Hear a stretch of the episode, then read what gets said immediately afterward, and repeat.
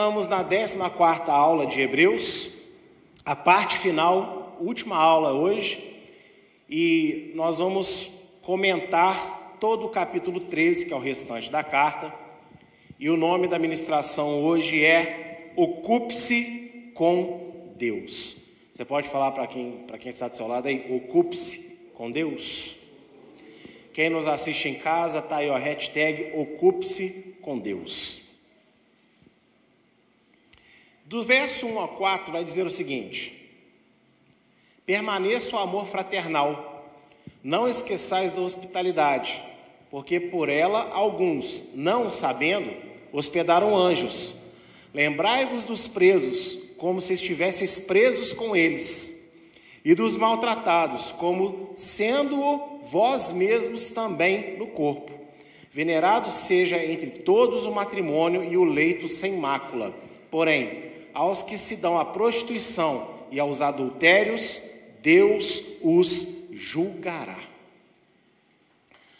Os alertas finais do autor de Hebreus abordam assuntos variados, mas é, na verdade, uma estratégia inteligente, pois após exortar ao longo da carta aos judeus crentes daquela época de que deveriam se desvincular do sacerdócio terreno e sacrifício de expiação ocorridos no templo, o autor aponta aos hebreus com o que deveriam realmente se preocupar. Durante 13 aulas, eu ensinei para vocês qual é o foco da carta. O foco da carta é tirar os judeus do livro, entrega full, rápida, é coisa assim. E, é, e ele também fala que em Yeshua você tem totalmente perdoado os seus pecados. Então ele está tentando tirar isso dos hebreus. Ele, ao longo da carta, ele fala, ele exorta, fala: olha, cuidado, se vocês acham que ainda precisa de sacrificar para ser perdoados, cuidado se vocês acham que o sacerdócio terreno são 12 capítulos do autor falando só isso.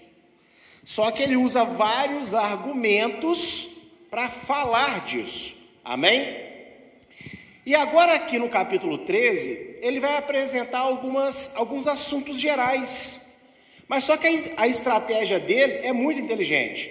É tipo assim: já que vocês estão agarrados nesse mal, e eu exortei vocês, Agora, no finalzinho da carta, eu vou mostrar para vocês coisas que vocês devem ocupar o tempo de vocês, até para ajudar a vocês pararem de perder tempo com, essa, com esse pecado, com essa mentira que vocês estavam envolvidos. Isso aqui é uma estratégia, meus irmãos. Isso aqui é de uma genialidade impressionante. Né? O autor vem, exorta, exorta, exorta, exorta, exorta, aí de repente os hebreus, mas e agora? Né? A gente estava ocupado com isso. Aí ele, não seja por isso. Toma, ó, façam isso, façam isso, se preocupem com aquilo, com aquilo outro. E Deus ele trabalha assim nas nossas vidas. Quando Deus arranca um pecado de nós, arranca um mal, arranca um vício, ele nos ocupa com a sua obra, ele nos ocupa com as orações, ele nos ocupa com os devocionais, ele nos ocupa com uma vida com ele. Deus, quando ele arranca algo ruim de nós, ele ocupa com algo bom. E é exatamente o que o autor está fazendo. E para quem assistiu ontem a aula de Romanos, é mais ou menos a mesma coisa que Paulo fez em Romanos. Tá lá, né? 12 capítulos, né? 11 capítulos lá, falando, falando, falando, exortando judeus e gentios. Aí no 12 ele começa a introduzir agora assuntos gerais, para acabar com a discussão e preencher o tempo deles com algo mais produtivo. E Deus ele usa essa estratégia ao longo da Bíblia. E ele não muda, ele continua fazendo isso hoje. Amém? Por isso eu falo para vocês: quando Deus curar você, quando Deus tirar algo ruim da sua vida, não importa em qual área seja, você só vai se sentir confiante, você só vai se sentir restaurado dia após dia se você preencher a sua vida com as coisas de Deus. Porque se Deus arrancar de você o mal e você ficar ali de braço tem um irmão aqui, braço cruzado na congregação, não estou falando por causa disso, não, tá? Mas se você ficar de braço cruzado sem fazer nada, né? Então, infelizmente, vai acontecer o que Yeshua falou, né? Os, os demônios vão sair, vão dar uma voltinha pelo mundo e vão sentir saudade da casa. e vão voltar para casa e vão encher a casa, ele mais outros demônios, porque encontraram a casa vazia. Vazia. Por isso que o título dessa noite é Ocupe-se com Deus. Então, não basta ser curado, é necessário ser preenchido também. Aleluia! Deus ele cura, mas você tem que preencher também. E o preenchimento vai de você, a sua busca, o seu interesse, a sua fé. Ele derrama o Espírito, mas a medida quem determina somos nós. Quanto mais buscarmos, mais presença teremos na nossa vida. Aleluia! Então, é, isso aqui é muito interessante nós notarmos essa estratégia do autor, e, como eu disse, é uma estratégia inteligentíssima. O amor fraternal, isto é, o amor entre irmãos do Messias, isso que significa amor, um amor fraternal, amor entre irmãos. Que irmãos? Irmãos da mesma fé. Envolve saber receber em casa aos da fé, mas também as demais pessoas. E exemplos dessa verdade são Abraão e Ló. Por que, que eu dei esses exemplos aqui? Porque o autor fala o seguinte: olha, tiveram pessoas que receberam anjos em suas casas sem saber.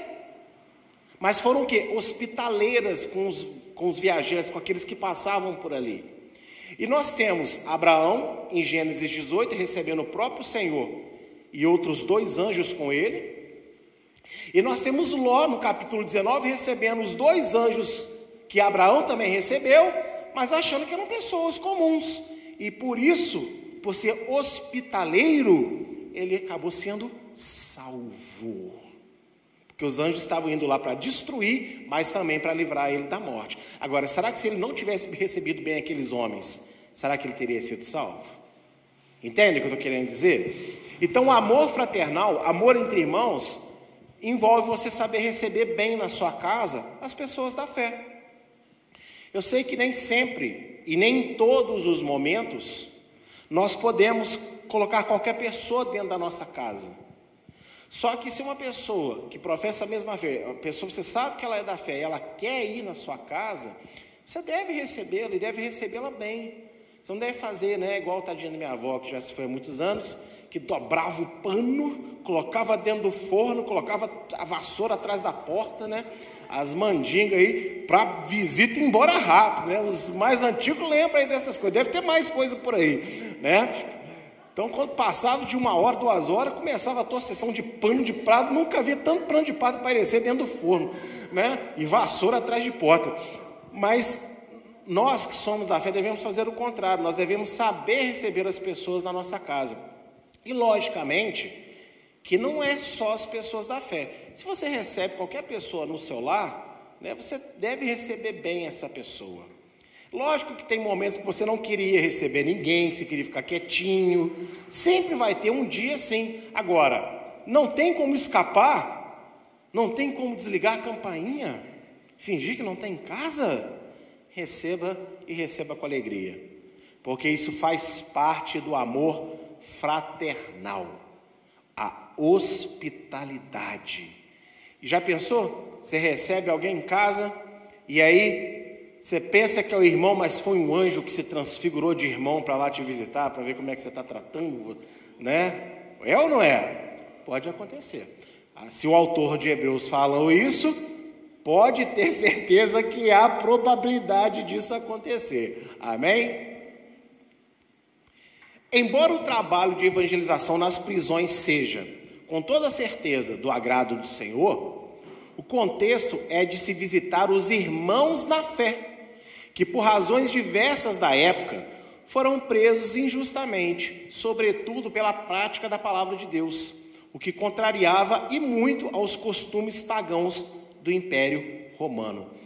Gente, você deve, as igrejas devem sim fazer trabalho de evangelização nas, nas cadeias, culto nas cadeias. Eu não estou falando que não deve, não, tá? Só que quando Yeshua fala aqui em Mateus 25, de 39 a 40, é o mesmo contexto de Hebreus 13. Olha só o que, que ele fala.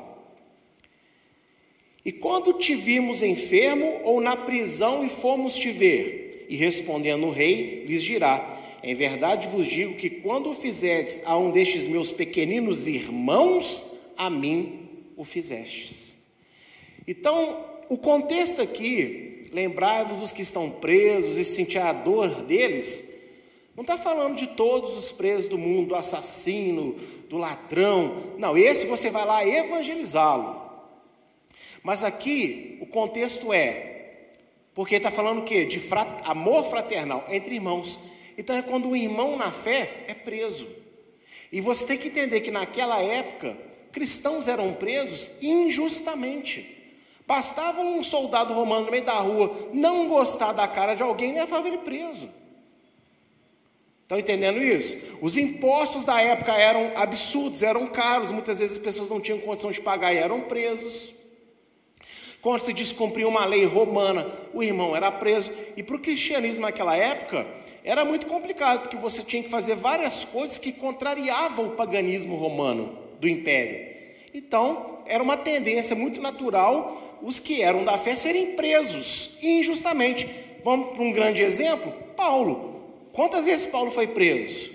Pedro e Silas, né? Paulo e Silas, aliás, Pedro e João. Quantas vezes Pedro e João foram presos? Porque estavam simplesmente falando do Senhor. É ou não é, gente? Estão entendendo isso?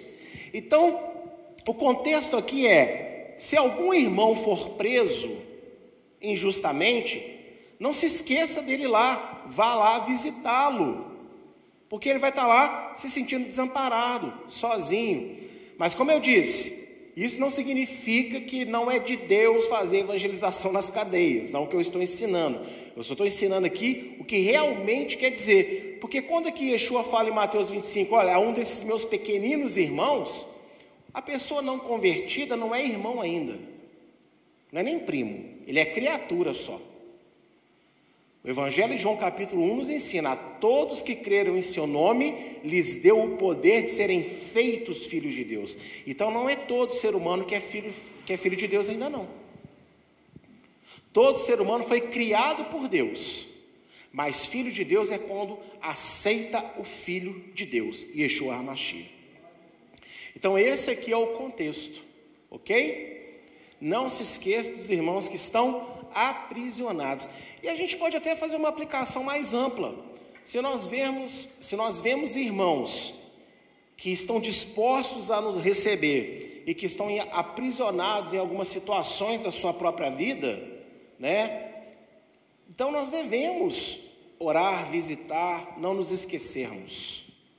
Não estou falando aqui do crente mimimi, né? Daquele que só quer ser o coitadinho da história a vida inteira, mas que não quer mudar, que ouve palavra e não ora, e também não busca, só quer ali ficar sendo consolado, mas não quer ter vida nenhuma com Deus. Eu estou falando daquele que realmente está passando por um momento de fraqueza, para aquele que realmente está passando por um momento de dificuldade. E nós temos que aprender a julgar menos as dificuldades dos nossos irmãos e ajudá-los em suas prisões. E usando o próprio texto de Hebreus, eu vou provar para vocês que, que essa prisão fala de irmãos na fé. Lá no versículo 23, olha só o que diz: Sabei que já, estou, já está solto o irmão Timóteo, com o qual, se ele vier depressa, vos verei. Ou seja, se você pega as cartas de Paulo e analisa principalmente as cartas dele a Timóteo, ele fala alguma coisa que Timóteo, Timóteo, toma cuidado que vão acabar te prendendo que você está dando golpe aí na praça. Não, Timóteo era um homem santo. Timóteo era um homem de Deus, um homem de obra. Mas nesse período que a carta aos Hebreus foi escrita, onde Timóteo estava? Na prisão. E talvez aqui no final da carta, né, o autor recebeu a notícia: olha, finalmente soltaram o irmão Timóteo. Então, por isso que eu estou ensinando para vocês nessa noite que a prisão aqui, visitar pessoas na prisão, o contexto original se aplica a irmãos na fé que injustamente, especialmente por causa da sua fé, estão presos. E olha, eu acho que vai chegar dias que nós vamos ter que fazer muitas visitas nas prisões, porque devido à agenda, né, da, da, da identidade de gênero que o mundo tenta impor, já é crime, né? Você, você falar determinadas coisas, né, em determinados contextos, ou fora de determinados contextos, daqui a pouco vai bater a polícia aí, opa, você está falando contra, vai preso. E já pensou? Pastor Dimo vai preso, pastor Marco vai preso, os irmãos, só na oração, deixa eles lá. É, é, nananina, vai ter que ir lá me visitar, vai ter que ir lá levar bolo para mim. Mas em nome de Yeshua, vamos crer que isso não será necessário, né? Porque eu não desejo ir lá ser preso, mas é uma realidade que pode vir a acontecer. Vamos, controle, seja santo. É, acho que agora ele é o botãozinho de baixo.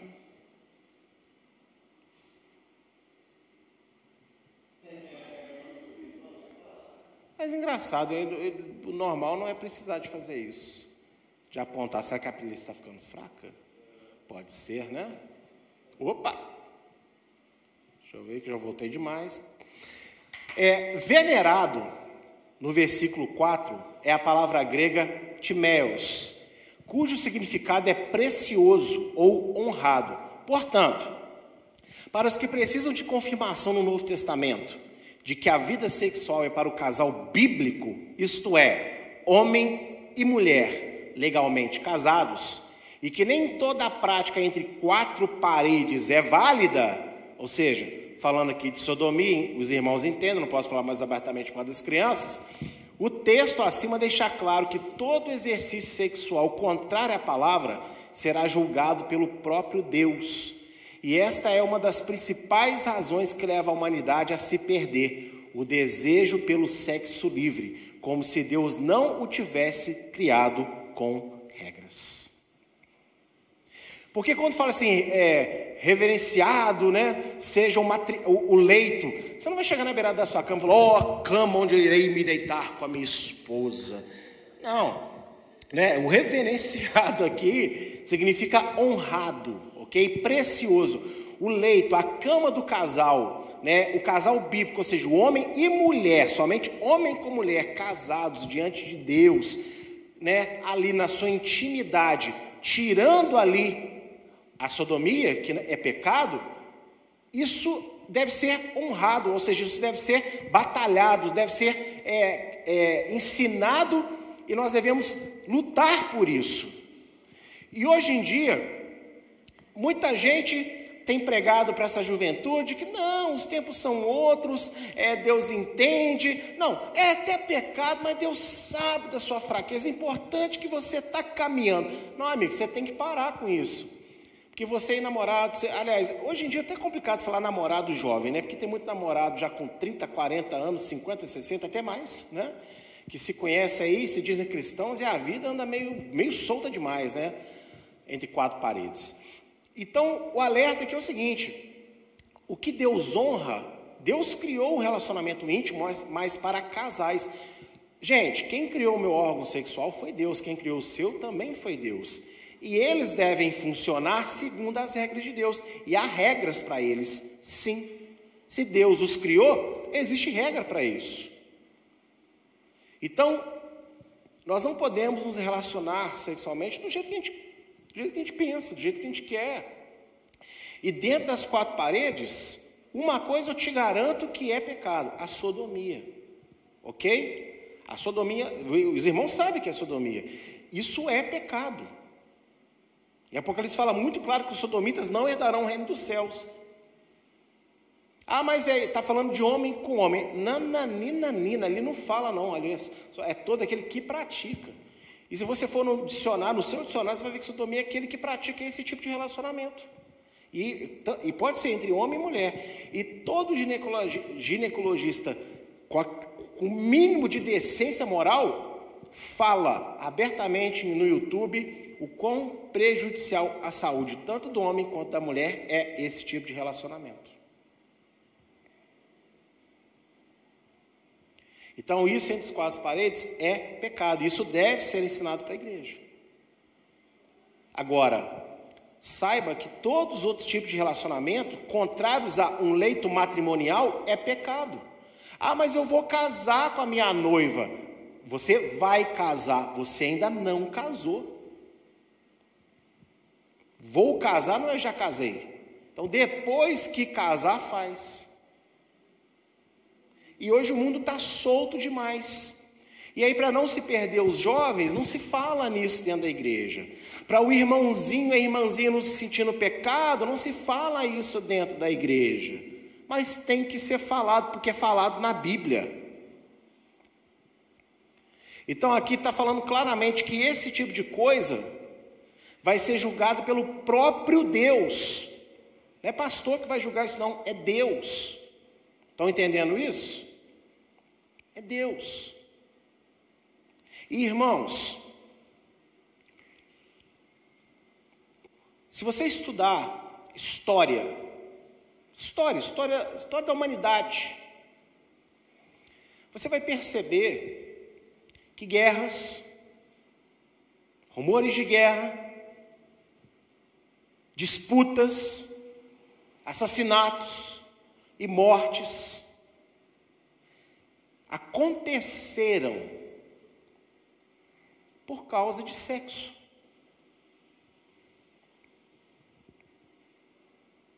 Por interesses sexuais. Porque Fulano queria, e Beltrano queria. Existe até um filme que é baseado em fatos reais. A mãe de Joana d'Arc, ela quase destruiu a Inglaterra porque ela queria ser a esposa do rei, mas o rei já era casado. E a Inglaterra naquela época não permitia dois casamentos. Isso é ao longo da história. Qual é a bagunça que você vê hoje na humanidade, na sociedade? Porque todo mundo quer fazer sexo livre. E a igreja tem que combater isso. Se você fica com medo de perder membros e perder pessoas dentro da igreja ao falar a verdade, eu quero te dizer abertamente nessa noite que o inferno já as catou, já as acorrentou e está prestes a levá-las em definitivo para a condenação. Nós entendemos a fraqueza, nós entendemos que o mundo bombardeia a todo momento. E é por isso que temos que falar incessantemente sobre essas coisas. Porque senão se torna comum. E não é comum. Não é comum eu olhar um filme, uma série, uma capa de revista, um post e ver partes do corpo de outra mulher. O, a, o corpo que eu posso ver e que me pertence, a Bíblia fala que é meu, é daquela linda ali, ó, chama Pastora Daniele. E o mesmo eu digo para ela. Agora, outro eu não posso, que não é meu. Estão entendendo? E hoje o mundo está como? Está muito oferecido, está muito dado. E aí, o que, que o mundo prega? Não, mas o corpo é meu eu só estou mostrando, não é ninguém. Oh, se você está mostrando, é porque você quer que alguém olhe. Ué. Aí quando alguém te olha, você vê que esse discurso hipócrita não é para me olhar, eu só quero andar assim. Por que, que você quer andar assim? Para alguém ver. Então o texto aqui é muito claro. Para você, pastor, para você, pastora, que não prega sobre sexualidade na sua igreja, ensinando a santidade, do, uma, a santidade, a honra do casamento, você erra. E você vai responder diante de Deus naquele dia, porque você não preparou os seus membros para se protegerem da investida feroz do diabo nos nossos dias. E repito, a sodomia ela é pecado não pode ser cometida. Ah, mas eu gosto.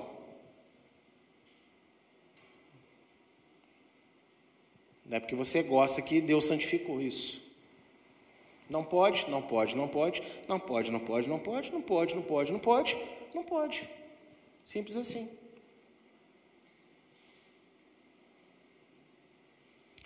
Do versículo 5 a 8, vai dizer: Sejam vossos costumes sem avareza, contentando-vos com o que tendes, porque ele disse: Não te deixarei, nem te desampararei. E assim, com confiança, ousamos dizer: O Senhor é o meu ajudador, e não temerei. O que me possa fazer o homem? Lembrai-vos dos vossos pastores que vos falaram a palavra de Deus, a fé dos quais imitai, atentando para a sua maneira de viver. Yeshua, o Messias, né, Jesus Cristo, é o mesmo ontem e hoje e eternamente. Todas as atividades dos servos de Deus no mundo devem ser feitas sem o amor às riquezas, corrupção, ganância, fama ou poder pois estas são também outras razões que levam a humanidade à perdição. 1 Timóteo 6,10 fala que o amor ao dinheiro é a raiz de todo mal e que faz com que muitos errem o caminho, né? E, e se atribulem com muitos problemas. Aqui o autor ele segue dizendo que quando fala aqui de costume, não é o costume no sentido de tradição bíblica ou judaica. É o seu dia a dia, costume do dia a dia. Aquilo que você faz no seu dia a dia, né? A sua rotina diária, ela tem que ser sem avareza, ou seja, você não pode ser apegado a dinheiro, você não pode ser apegado à fama, você não pode ser apegado a você não pode ser uma pessoa corrupta. Você não pode estar querendo é, atenção para si, você não, você não pode ficar brigando por poder. Porque se você fizer essas coisas, tudo na sua vida vai estar perdido. Você pode até fazer coisas boas, mas com a intenção ruim. Amém? E aí, vai ser complicadíssimo isso.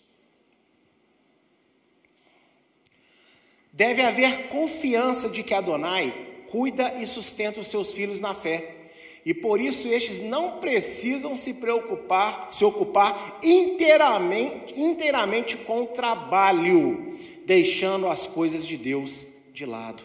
E é o que mais temos visto hoje. Eu preciso trabalhar, eu preciso produzir, eu preciso isso, eu preciso aquilo. Aí aparece aquela porta de trabalho onde você não vai ter nenhuma hora por semana para Deus e você pensa que é de Deus. Claro que não vai ser. Ué que vai te tirar totalmente da presença de Deus, vai te tirar totalmente da sua família.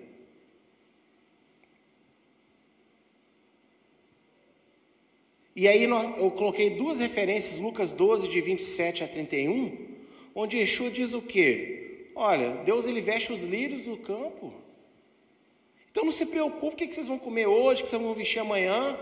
Buscai o reino de Deus em primeiro lugar, e as demais coisas vos serão acrescentadas. E é o que o autor está dizendo. Saiba quem é que sustenta vocês, confie no Senhor que é o ajudador de vocês.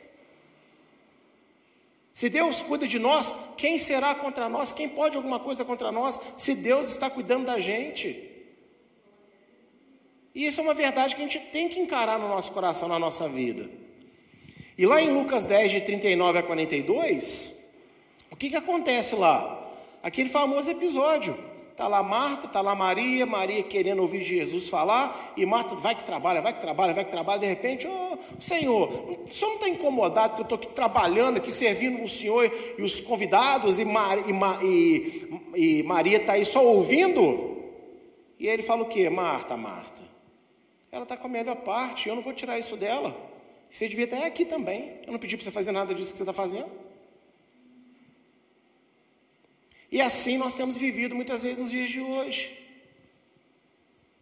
Nós temos nos dedicado tanto ao trabalho, à, à preocupação do que comer amanhã, do que vestir, do que fazer, do que pagar, e muita gente tem se afastado cada vez mais de Deus em nome da necessidade, em nome de buscar sustento.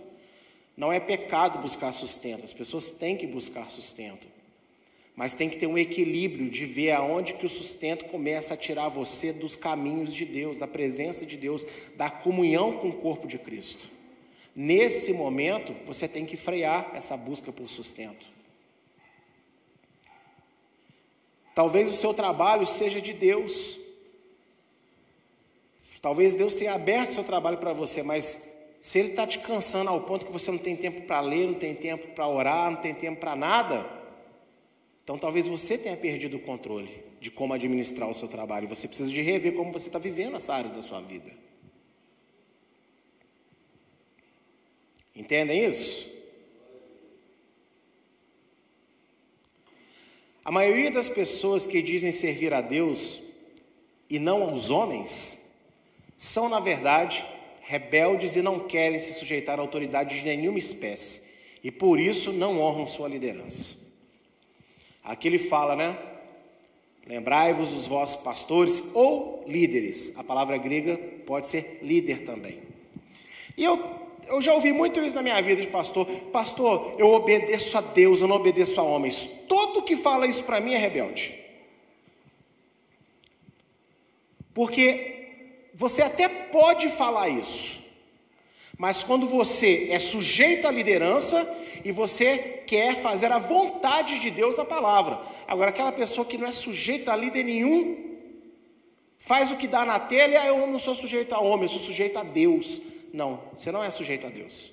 Você é sujeito ao seu próprio nariz.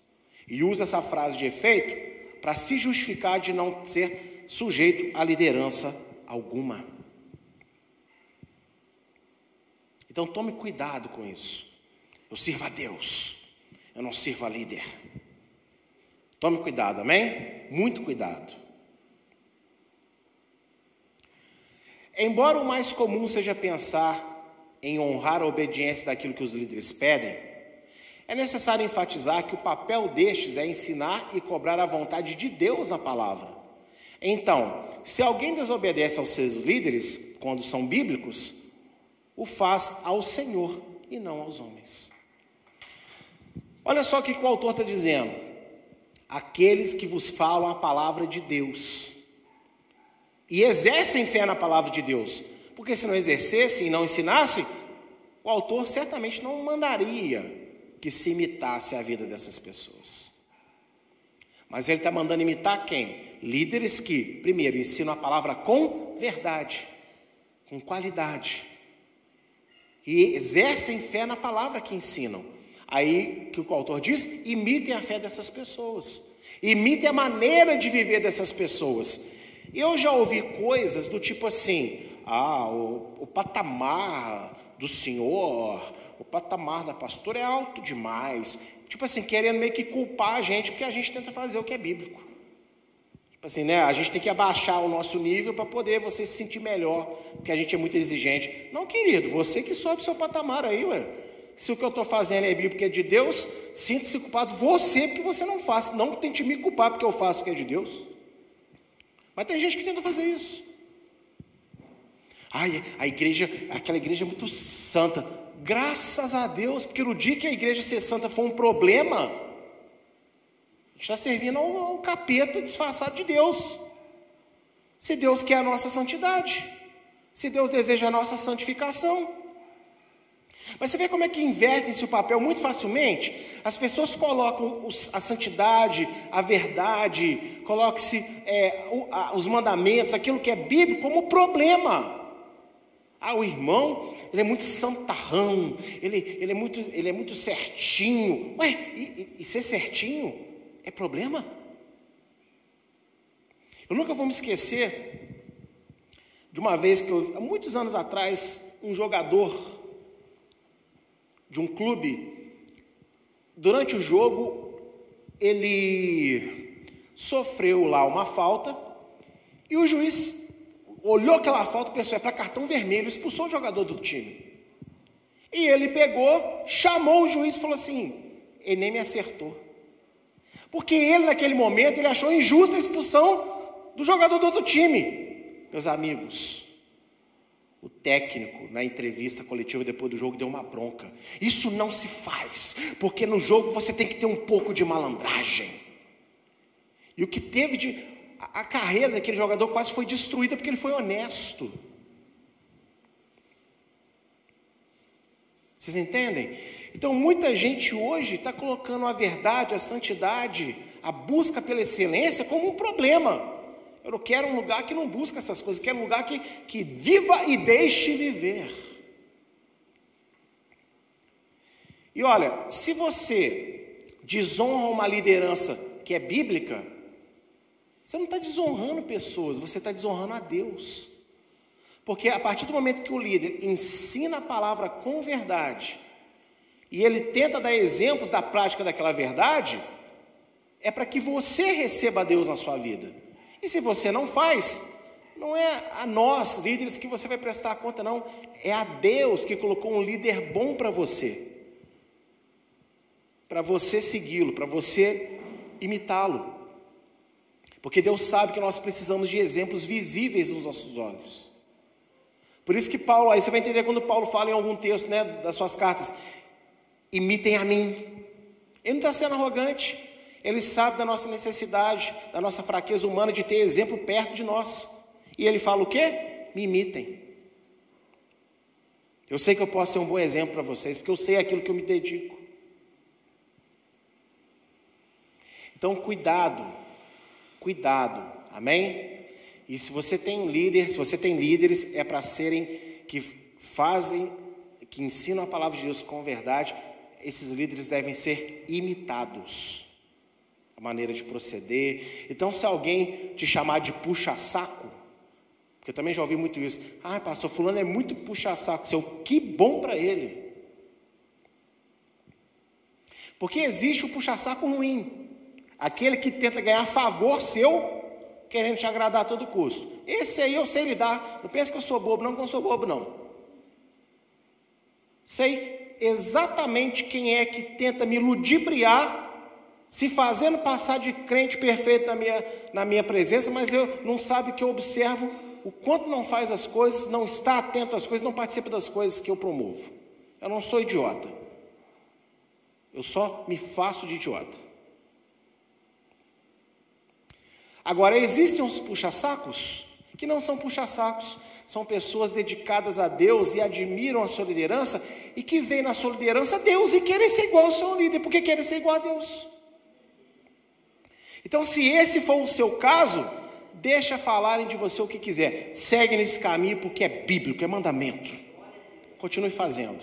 Amém? Não tenha vergonha de fazer isso não. Assim, lembrar dos pastores, dos líderes, não se trata apenas da obediência, mas também do sustento deles. Pois, para estarem sempre disponíveis e atender o povo, com condições de ensinar a palavra com qualidade, deve, devem ter isso como ocupação principal em suas vidas. Gente, o que, que adianta você obedecer o seu líder em tudo, mas você não sustenta o seu líder para que ele cuide de você?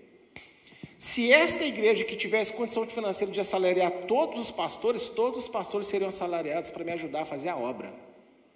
Mas como não tem, então, segundo a determinação apostólica de Paulo nas cartas a Timóteo, o bispo do lugar, ou seja, o líder principal, o, o responsável pelos outros líderes, ele é assalariado, que sou eu. Como que você acha que eu montaria estudos como esse se eu não tivesse tempo para montá-los? Porque basta eu, às vezes, precisar de sair e pedir os meninos para montar alguma coisa, eles se esforçam, mas ó, tem dias que eles não conseguem, que não dão conta, que tem seus trabalhos, tem suas ocupações. E eles muitas vezes, Deus os honra, porque eles não montam estudos assim, mas eles chegam aqui com palavra de qualidade para dar mesmo assim. Mas o estudo nessa complexidade tem que ter tempo para montar isso. Tem que ter, eu tenho que ter tempo para estudar, para ter condição de montar isso também. Senão eu chego aqui falando qualquer coisa. Pastor, eu preciso de socorro. Como que eu vou te socorrer se eu tivesse preso dentro de um trabalho? Tem irmãos aqui que me pegaram nessa época e sabia como é que era. Então, honrar, lembrar do pastor, do líder, não é só obedecer o que ele te ensina, é você se preocupar com o sustento dele. Ah, então quer dizer que eu tenho que tirar parte do meu salário para sustentar ele? Não, tire aquilo que é de Deus e devolva, que é dízimo. Pronto. Se todos os membros de uma igreja fossem dizimistas fiéis, pastor nenhum passava necessidade dentro de igreja. Igreja nenhum passava necessidade com as suas contas. Basta fazer o que é para você fazer.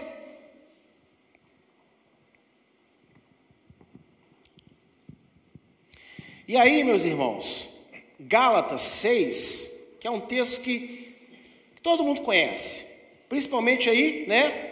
O verso, eu vou ler primeiro o verso 7, que é o famoso. Até falei outro dia dele aqui. Não errais, Deus não se deixa escarnecer, porque tudo que o homem semear, isso também ceifará. Ou seja, Deus não deixa que se zombe dele, não é isso? O problema é que o verso 7 ele está entre o 6 e o 8. Vamos ler o contexto completo? E o que é instruído na palavra, reparta de todos os seus bens com aquele que o instrui. Não erreis, Deus não se deixa escarnecer, porque tudo que o homem semear, isso também se fará. Porque o que semeia nas carnes, da carne se fará corrupção, mas o que semeia no espírito, do espírito se fará a vida eterna. Entendeu o contexto? Deus não é bobo, ele te abençoa para você cuidar de quem ele usa para te abençoar.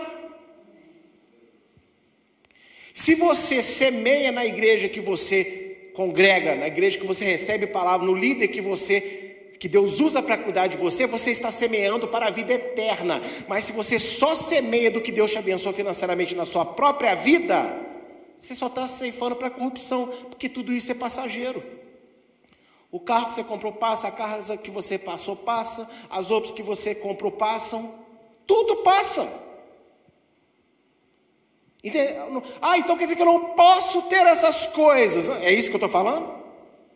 Aqui está dizendo o quê? Se você, né, se você só faz por si mesmo, mas não faz pela liderança que Deus levanta para te abençoar.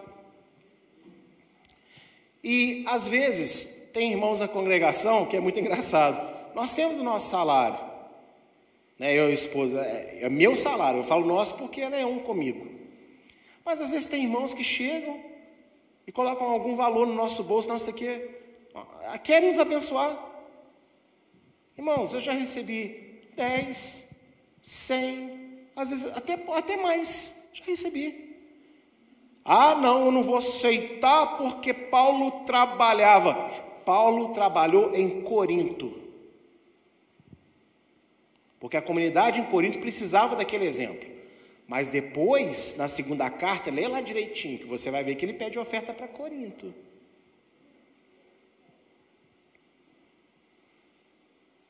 E ele mesmo escreve a Timóteo: digne ao trabalhador do seu salário, que os bispos sejam, né, aquele que é dedicado ao ensino, recebam honorários dobrados. Então ele não pode ser contradizente ao que ele mesmo está ensinando. Em alguns lugares ele trabalhou para poder ser exemplo para um bando de gente vagabunda que não queria trabalhar. Queria viver nos, na, na aba do irmão. E por isso que ele chega a escrever. Qual a carta mesmo, esposa? Gálatas, né? Quem não, né? Quem não trabalha também não coma. ai, ai, ai. Esse é Paulo, tá? Então aqui o autor de Hebreus está dando uma, um alerta sobre lembrar dos seus líderes. E olha, graças a Deus, Vou, é, às vezes a gente fica com vergonha de falar, né? Certas coisas, ou eu fico com vergonha de falar, melhor dizendo, para não parecer uma pedância que a gente está querendo sobrepor ninguém. Não, mas a gente, aquilo que é verdade, a gente tem que ter segurança para falar. E para honra e glória do nome do Senhor Yeshua Mashiach, nessa casa nós nunca ensinamos ou extorquimos absolutamente ninguém. Nunca fizemos campanha vinculando bênçãos a dinheiro. Toda vez que foi pedido aqui oferta para alguma coisa, foi prestado conta e foi mostrado o que foi feito, e quando chegou no valor que precisava, foi falado aqui, ó, não precisa mais. Então, você que nos acompanha, que está aqui conosco, Deus te deu o privilégio de você ter uma liderança, de ter um líder, que sou eu. que não estorque você, que só te ensina você a ser obediente e ter fé em Deus.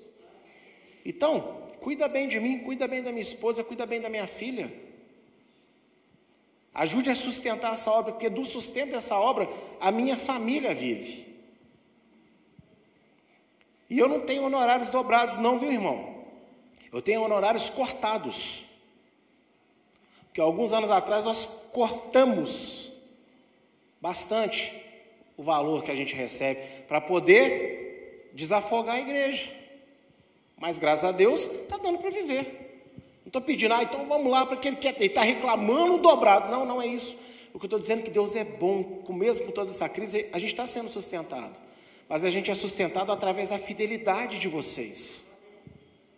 Então, sabe essa coisa patética, pífia, que os outros ensinam aí fora, de, ah, vou ficar dando dinheiro para pastor, mas é o que a Bíblia ensina, você dá dinheiro para pastor. Não é todo o seu dinheiro, não. Mas é literalmente você abençoar a obra de Deus, abençoar a vida do seu líder, porque ele foi separado por Deus para cuidar de você. Não é todo dia que eu saio de casa para atender alguém. Eu não trabalho todo dia fazendo visita. Agora, a minha esposa aqui que é testemunha, e muitos de vocês também. Porque quantos aí já não me ligaram aí de noite, tarde, pastor precisa, e por aí foi. E graças a Deus, porque eu amo esse trabalho. Eu amo esse trabalho. E para isso Deus me chamou. Essa é a minha alegria. E é isso que eu quero fazer, se Deus permitir, até eu morrer, ou até ele voltar. E no verso 17, também do capítulo 13, o autor reforça, agora ele fala da obediência.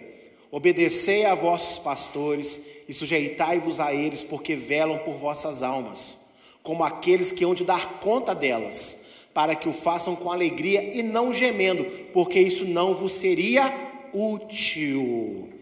Ou seja, além de ajudar no sustento do seu líder, seja obediente a ele. E quanto mais bíblico ele for e menos você fizer, pior para você. Pior para você, porque primeiro você vai prestar uma conta altíssima com Deus, porque você recebeu toda a condição de ser melhor e não quis ser. Segundo, porque o seu líder vai se entristecer às vezes de uma tal maneira, porque as pessoas não fazem aquilo que ele ensinam, que ele pode perder o encanto, o brilho, o ânimo pela obra. E aí, isso vai ser bom para quem? Para ninguém. E vocês me viram falando de desânimo aqui na igreja quantas vezes nos últimos tempos? Vocês já perceberam isso? Mas eu louvo a Deus, que hoje eu tomei uma. E entendi que eu não posso me deixar ficar assim. Não são todos que fazem isso, mas muitos fazem. Gente, eu sei muito bem que as pessoas não assistem às coisas que a gente, que a gente faz. Sei que tem pessoas que dá o xalô no início ou no final lá, para achar que, para eu ver que estava lá, que participou. A gente sabe que está aqui com a, a, a, a, escola de restauração aqui e, e sabe-se lá o que aqui do outro lado. Deus faz a gente saber, de uma maneira ou de outra. Só que o meu dever é continuar fazendo, porque Deus é bom, porque eu gosto de fazer, eu sinto prazer em ensinar a palavra de Deus com verdade. Se eu não fizer isso, o que eu vou fazer da minha vida? Se eu não, se eu não pregar o que eu prego, vou pregar o quê? Prosperidade, bênção, bênção, prosperidade? Não, eu não consigo mais, não. Não dá para mim. Então, em nome de Yeshua, vocês não vão me ver reclamando aqui de cansaço, de desânimo, mas acabou.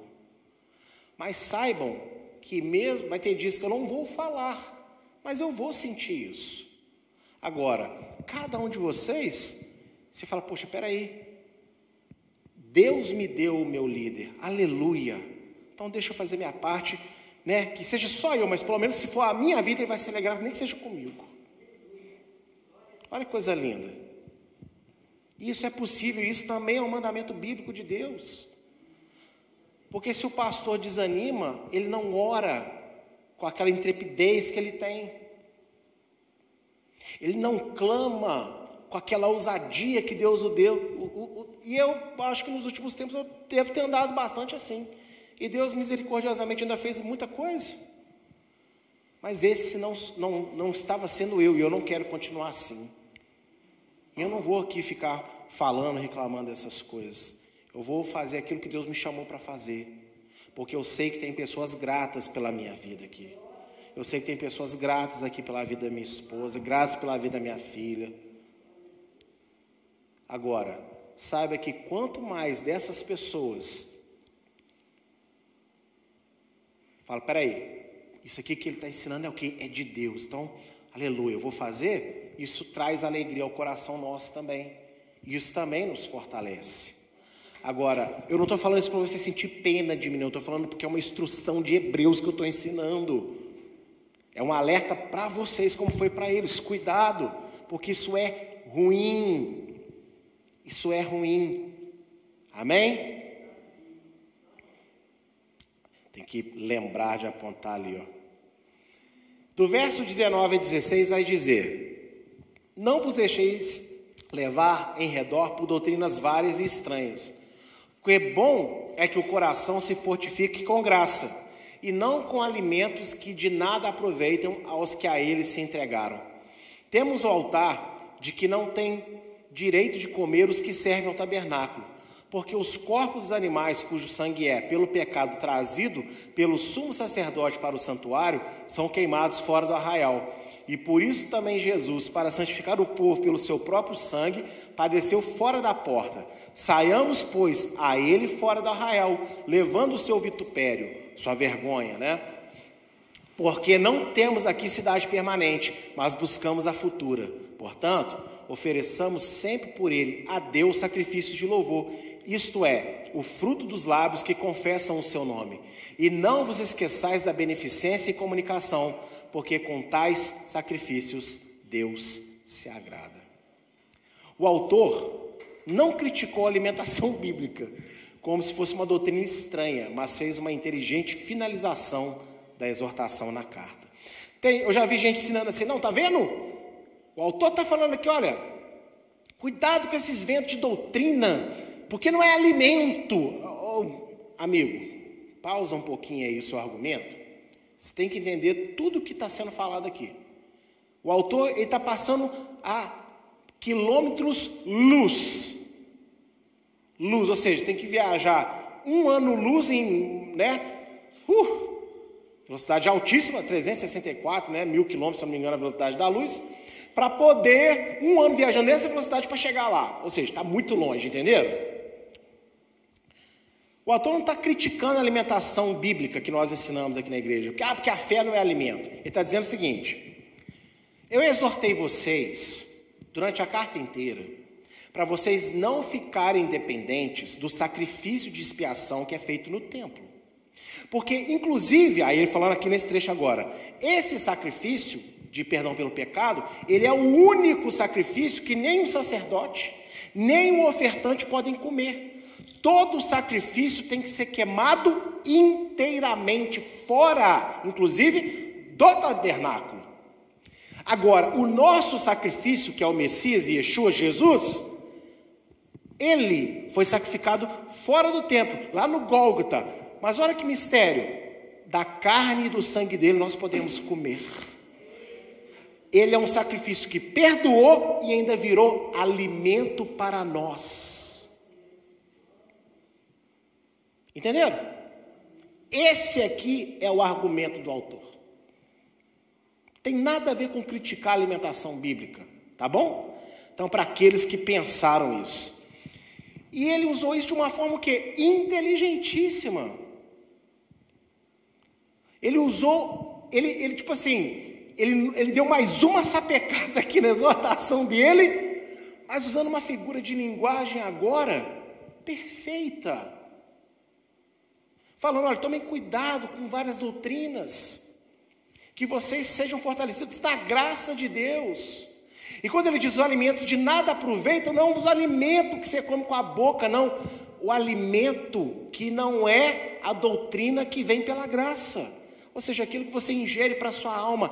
O alimento que não tem proveito aqui é a doutrina estranha. Esse alimento, essa doutrina estranha não te alimenta em nada, não tem proveito para nada. Você cada hora está num vento de doutrina. Cada hora você está acreditando numa coisa. Ah, uma hora o sábado é bom, uma hora não é. Uma hora ele a rua é benção, outra hora não sei se é do capeta. Uma hora, sabe, tem várias coisas, tem muitas coisas aí. Então, assim, cuidado com isso. Que isso não tem proveito nenhum para você. Agora, se você é ensinado pela graça de Deus, porque o que nós fazemos aqui? Nós ensinamos a graça de Deus. Só que a graça que a gente ensina nos conduz a um caminho de obediência. E não nos deixa aí como cavalos potros selvagens que galopam pelo, pelo vento né, agreste nos campos verdejantes de qualquer lugar. Não, a gente tem cabresto em nós, a gente tem jugo. Quem serve Yeshua fala que não tem jugo, vai estudar a Bíblia direito. Ele fala assim: tomem do meu jugo, porque ele é suave. Nós não estamos sem jugo, não, meus irmãos. A gente não está sem aresta, sem freio na nossa boca, não. Só que o Senhor que nos dirige, Ele é santo, Ele é bom, Ele é amor, mas nós temos direção. Nós temos ordenança na nossa vida, nós temos manda, não, nós temos alguém que manda em nós. E o autor ele segue aqui no finalzinho dizendo, ele falou, tá vendo? Assim como ele foi sacrificado fora, a gente tem que também sair. Quando ele diz aqui, a gente também espera para uma cidade que não é daqui, o que ele está dizendo com esse argumento? Saiam da dependência do templo físico porque nós não somos desse mundo. Gente, é de uma inteligência isso aqui, mas não é, eu acho que não é tão difícil assim de entender. Amém?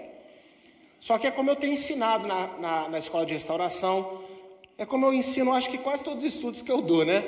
Contexto é muito importante, gente. Eu acho que hoje aqui eu fiz várias aplicações, não fiz?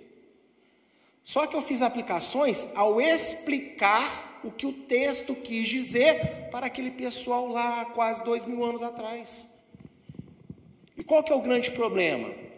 Que embora eu tenho certeza que vários irmãos e irmãs pregam com amor às almas, amém? Eu tenho certeza disso. Mas algumas dessas pregações só aplicam textos que elas não conhecem direito o que, que os textos querem dizer. E aí acabam nascendo muitos erros, muitas heresias. E combates aquilo que é de Deus.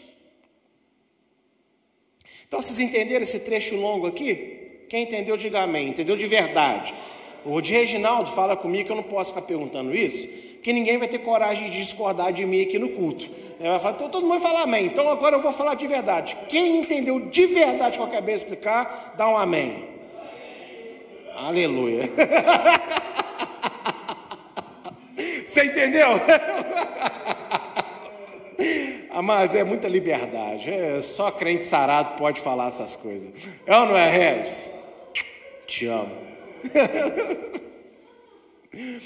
e do verso 20 ao 22 e também o verso 25, vai dizer o seguinte: Ora, o Deus de paz que pelo sangue da aliança eterna tornou a trazer dos mortos a nosso Senhor Yeshua Messias, grande pastor das ovelhas, vos aperfeiçoe em toda boa obra, para fazerdes a sua vontade, operando em vós o que perante ele é agradável pelo Messias Yeshua, ao qual seja a glória para todo sempre. Amém. Rogo-vos, porém, irmãos, que suportais a palavra desta exortação no singular, no singular porque brevemente, abreviadamente vos escrevi. A graça seja com todos vós.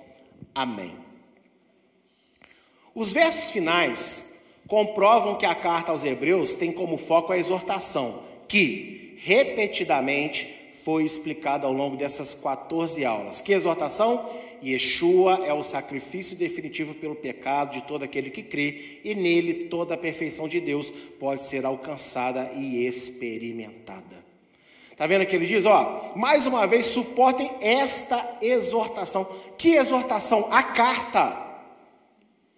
A carta é uma exortação que ele subdivide em vários tópicos, mas o foco é um só. Entenderam? O autor deixou claro que o assunto era tão sério que merecia uma carta maior.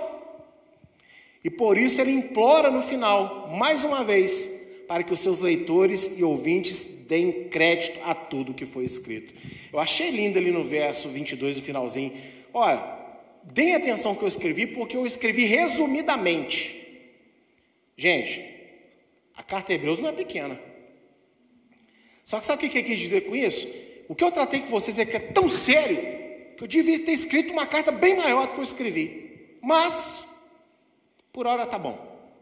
Se vocês deram atenção para isso aqui que eu escrevi de forma resumida, tá bom. E por que, que ele escreveu de forma resumida? Porque estava fugindo? Porque estava sem tinta? Será que faltou pergaminho para escrever? Não. Lá nos primeiros capítulos, porque vocês são imaturos e precisam de leite.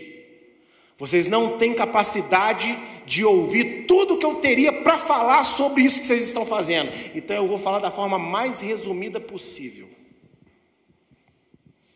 Só que o resumo é pleno para poder curar, aperfeiçoar e melhorar todos aqueles que ouvem.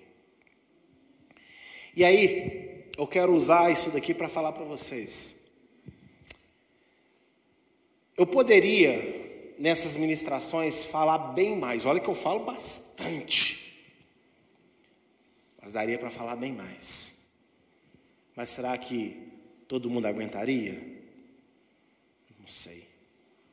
O que eu sei é que se todo mundo der ouvido palavra de Deus, e é o que eu e outros irmãos na palavra aqui na igreja procuramos trazer para a vida de vocês, eu tenho certeza que a graça de Deus vai superabundar em todos vocês.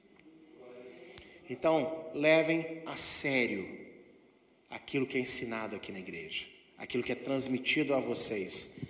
Estudo do Novo Testamento, estudo da Torá, seja na Ravidalá, seja na escola de restauração, seja no discipulado, seja no Mulheres na Palavra.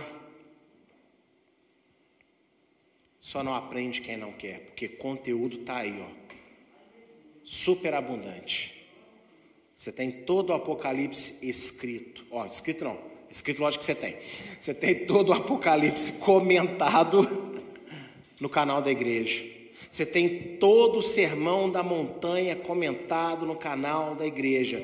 A partir desta data que vos falo, você tem toda a carta aos Hebreus comentado no canal da igreja. Você tem aí, se eu não me engano, acho que de 5 a 6 anos de ministrações da Torá comentados na igreja, fora as tantas outras ministrações e seminários e palavras especiais e estudos e festas que foram dados. São mais de 600 vídeos que nós temos. Se você assistir um por dia, você já vai ficar aí praticamente dois anos se alimentando. E quando acabar, não acabou, porque a gente vai ter produzido mais. Então, quando alguém está aqui nessa igreja há muito tempo fala que não entende certas coisas, ah, eu pacientemente eu escuto aquilo e penso com os, esse aqui não, os meus botões. Oh Deus, cala minha boca. Porque se fosse lá e assistisse, teria condição de saber bem mais do que sabe hoje. Mas, meu irmão, eu posso fazer a comida mais gostosa que você gosta. Eu não posso comer e engolir ela por você. E encha-se, ocupe-se de Deus. Tudo que nós ensinamos aqui combate o pecado, eu sei, mas também é para preencher a sua vida com as coisas santas do Senhor. Faça isso e vai ser bom para você. Amém?